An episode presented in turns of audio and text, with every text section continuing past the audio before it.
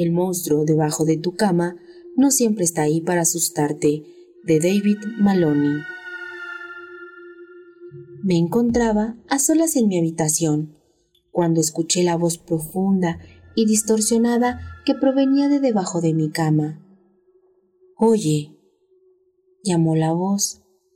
Me dije a mí mismo que solo la estaba imaginando. Oye, niño, repitió.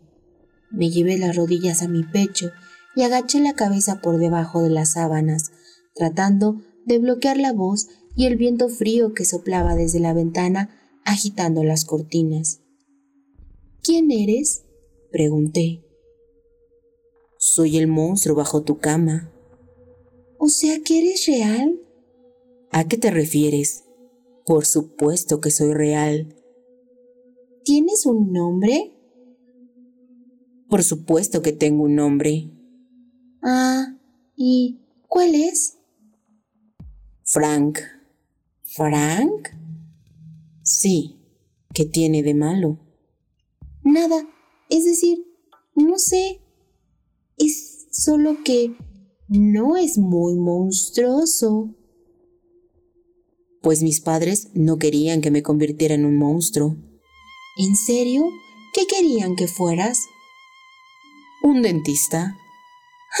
es gracioso, contesté sintiendo cómo empezaba a reír. ¿Qué quieren tus padres que seas? No lo sé. Oye, Frank. ¿Sí? ¿No vas a tratar como de asustarme o algo? ¿Qué? ¿Por qué haría eso? Bueno, eres un monstruo, ¿no? Pues sí, por supuesto que lo soy, pero eso no significa que asusto a niños pequeños. Pero pensé que ese era tu trabajo. Mi trabajo es asustar personas, pero solo a las personas malas. ¿Soy una persona mala? No, pero no es a ti, a quien vengo a asustar. ¿A quién has venido a asustar? Al hombre en tu armario. La piel de mis brazos se me hormigueó. Quería preguntarle a qué se refería, pero me quedé callado cuando escuché un crujido que provenía del armario. La puerta rechinó al abrirse y pude escuchar pisadas suaves acercándose hacia mí. No me atreví a echar un vistazo a través de las sábanas. Las pisadas se detuvieron y noté una respiración pesada a mi lado. Apreté mis ojos con fuerza.